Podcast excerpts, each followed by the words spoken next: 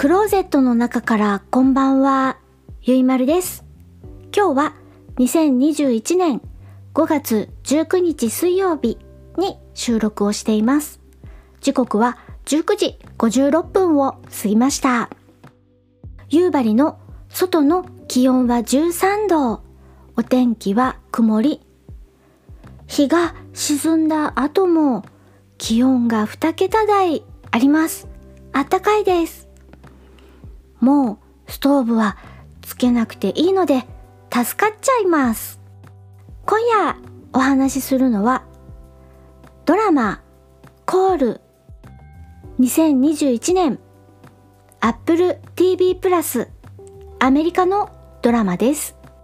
予告編を YouTube の URL そして本編は Apple TV プラスの URL をエピソード概要欄に載せています。見てみてください。先週に引き続き今夜もドラマシリーズのお話をします。Apple TV プラスのドラマです。Apple 製品を購入すると購入してから何ヶ月かの間に Apple TV プラスに加入すると1年間サブスク料金が無料というキャンペーンをやっていたのであらあらお得じゃない？ということで今月5月に加入をしました。私はちょうど iPhone6 から12ミニに買い替えていましたのでそれを利用しました。Apple TV プラスは Apple オリジナル作品なら追加料金なしで視聴できるのでひとまず Apple オリジナル作品を見てみようと他のポッドキャスターさんもおすすめだよと言っていたこのコールズ CALLS と綴って日本語だとコールというドラマシリーズを見ました。全エピソードで9話。1エピソードだいたい13分から20分ぐらいという長さです。次が気になって気になってどんどん見ちゃって一気に見ました。このドラマドラマといっても音と声だけのラジオドラマのような作品です。ビジュアルもあります。YouTube の予告編を見ていただくとわかるのですが音声が線で表現されているビジュアルです。聞くだけでもいいんだけれどもできればビジュアルも見てもらうと緊迫感が違います。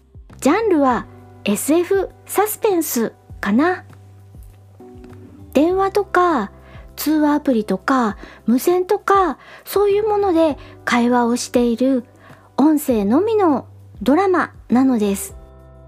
エピソード1の題名が終わりというタイトル。初回のお話が終わりというタイトルから始まるなんてなんだかドキドキしちゃうじゃないですか。最終話エピソード9を視聴するとなぜエピソード1が終わりというタイトルなのかがわかるようになっています。2週視聴したくなるドラマシリーズです。オムニバス形式で全体が見えてくるような作品です。いくつか独立した短編が集まって全体として一つの作品になる形式のドラマです。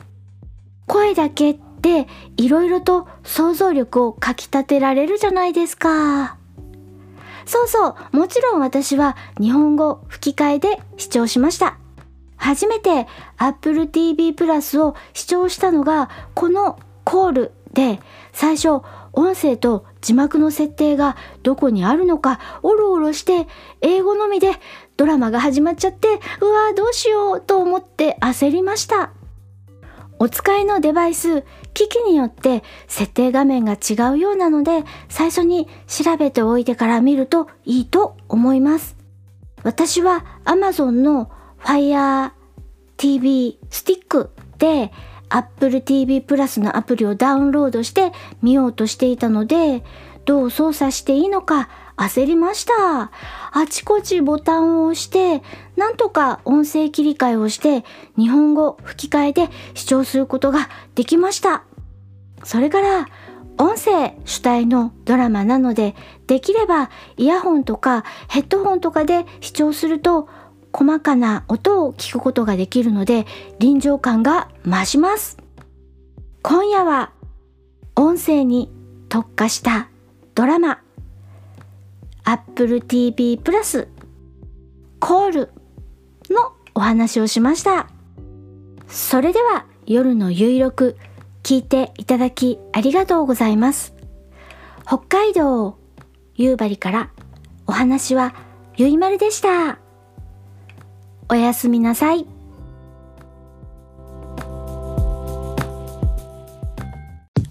毎日ウィークデー午前7時はログ1103ログ 1103.caesar.net で。これを早口で噛まずに何回言えるかちょっとやってみたいと思うんですけれどもでは行きたいと思います。毎日ウィークデー午前7時はログ1103ログ 1103.caesar.net で毎日1回でした。